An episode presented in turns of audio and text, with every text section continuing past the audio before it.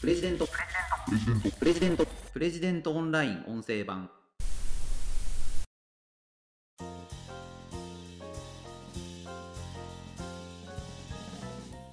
子供からなぜ死んではいけないんですか？と質問されてバシッと答えられますか？プレジデントオンライン編集長の星野貴彦です。この番組はプレジデントオンラインの配信記事の周辺情報や解説をお届けしています。今回紹介する記事は養老たけし自分の人生は自分のものという考え方からは生きる意味なんて出てこないという記事です。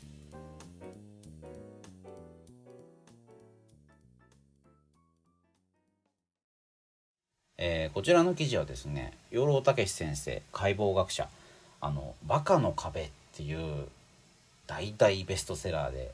まあ、知らない人はいないと思うんですけどもまあこの養老さんがですね「子供が心配人として大事な3つの力」っていう PHP 新書を出されたんですよね。でこの出版を記念してあのプレジデントオンラインでインタビューをしました。まあ子供が心配なんだということがテーマになっているんですけれども、まあ、この中で出てくるのが「なぜ死んではいけないんですか?」という質問が、まあ、どうして子供から出てくるのかそれに対して大人である我々はどう答えた方がいいのかという話なんですよね。なぜ死んではいけないのか。あのタイトルでですね「自分の人生は自分のもの」という考え方からは生きる意味なんて出てこないとしてるんですけどもこれがですねなぜ死んではいけないのかという問いへの答えだと思います。あのまあ、養老先生はそういうニュアンスでお話しされてるんですけども僕はどういうことかと。あのー戦後ですね個人主義っていうのが日本で広まったよねというのが養老先生の問題意識なんですよね。個人主義。まあこれ言い換えると自分の人生は自分のものっていう考え方なんですよね。自分の人生は自分のもの。まあ、そうなるとですねなぜ死んではいけないのか。まあ、自分の人生は自分のものなんだから自分の体をどうしようと勝手だろうという考え方になりますよね。で養老先生いやとんでもないと自分の人生は自分のものなんかでは全くないと自分の人生は他人のものでも国家のものでもないけれども自分一人のものであるという考え方そこからは生きる意味すら出てこないよという話をしてるんですよね。どういうことか。バカの壁でも書かれてるんですけどもフランクルという心理学者が「まあ、夜と霧」っていうね本で有名なんですけども、まあ、この人が「意味は外部にある」っていう言葉を残しているんですよね。まあ、人生の意味は自分だけで完結するものではなく常に周囲の人社会との関係から生まれるという意味なんです。周囲の人や社会との関係がないところから生きる意味は生まれてこない。まあ、フランクルはまあそういうことを言っているんですけども、まあ、そのことをね今の日本人もあの振り返った方がいいよく噛みしめた方がいいだろうというのが養老先生の主張ですね。うん、人生の意味は自分だけで完結するんじゃない常に周囲の人周囲との関係から生まれるあのまあこれ考えれば当たり前なことですよね。人間は社会的な動物って言いますね。人間は一人では生きられないとも言います。これどれも本当真実でしてまずですねたった一人で生まれてくる人ってのはいないんですよね。当たり前ですけど父母必ずいます。父母のいない人間っていうのはいません。そして誰かに育ててもらわないと人間というのは大きくなれないわけですよね。必ず保育者というのが必要です、まあ、実の父や母でない人というのもいると思いますけども保育者なしに一人で大きくなった。狼に育てられた、まあ、そんな人はね、まあ、事実上いないんですよ。でその後も我々というのは周囲の人がいなければ生きていけません、まあ、仕事をする。お金を稼ぐ。食べ物を飲み物着るもの住むところ全て誰かが用意してくれている。誰かが作ってくれている。ものですよね、まあ、自分で食料を作ったり家を作ったり、まあ、そういう人ももちろんいると思うんですけれどもそれにしたって例えば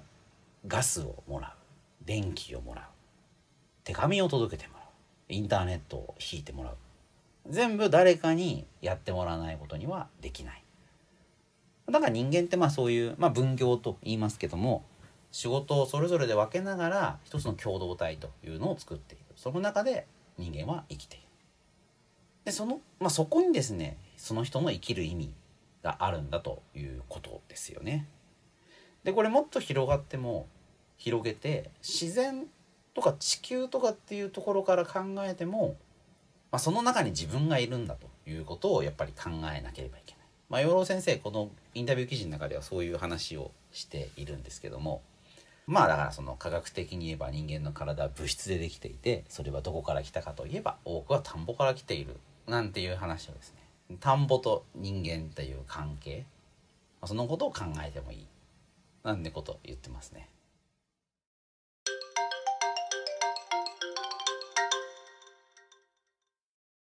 えでもな本当その通りですよね。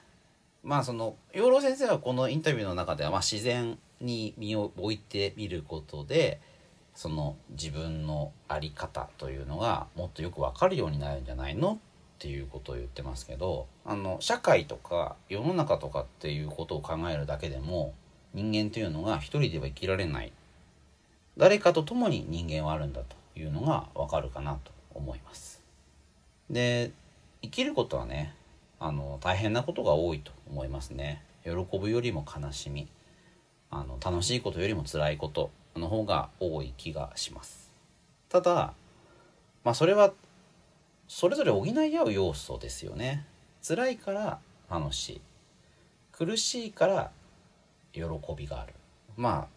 あ全部裏表だと思うんですよ。でそれが、まあ、人生の、まあ、意味なのかなっていうふうに僕なんか思いますね。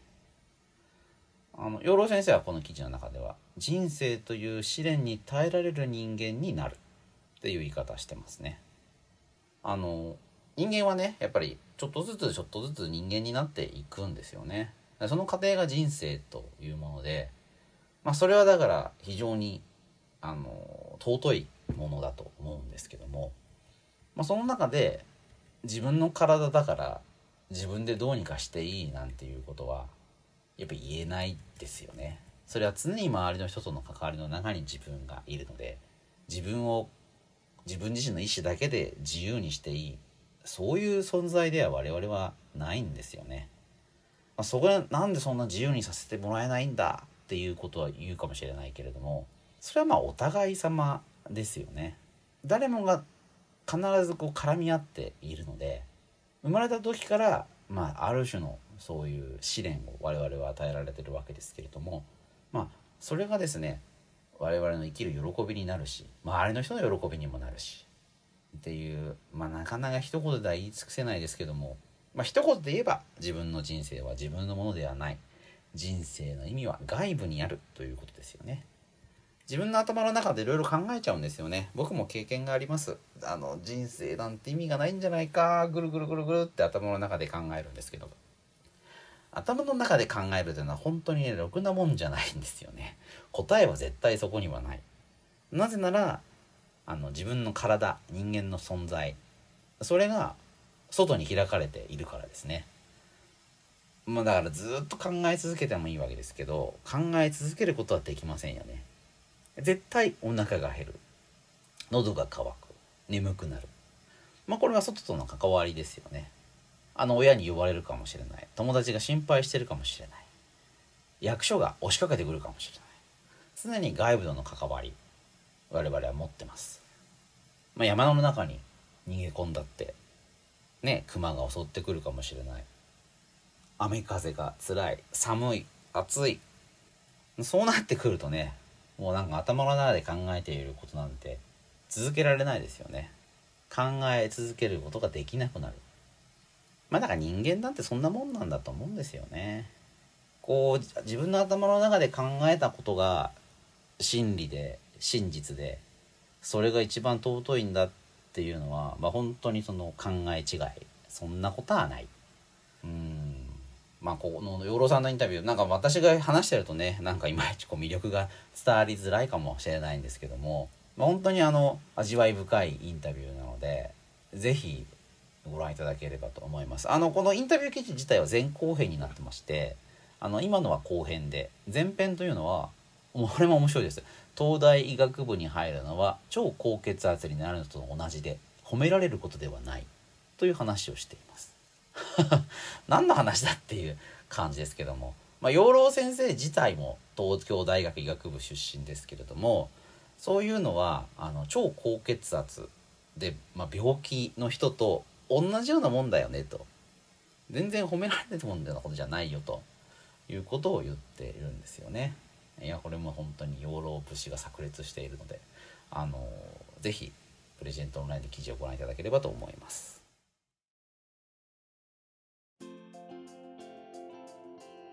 ということで今回は養老たけし自分の人生は自分のものという考え方からは生きる意味なんて出てこないという記事を紹介しました。また次回お会いしましょう。プレジデントオンライン編集長の星野貴彦でした。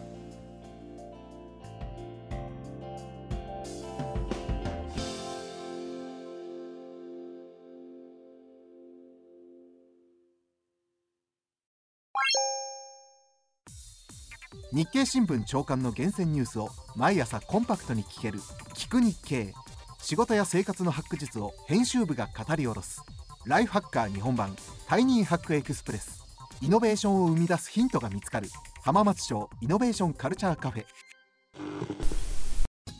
情報スキルキャリアアップ。今より一つ上のステージに行くビジネスニュースが聞き放題。オ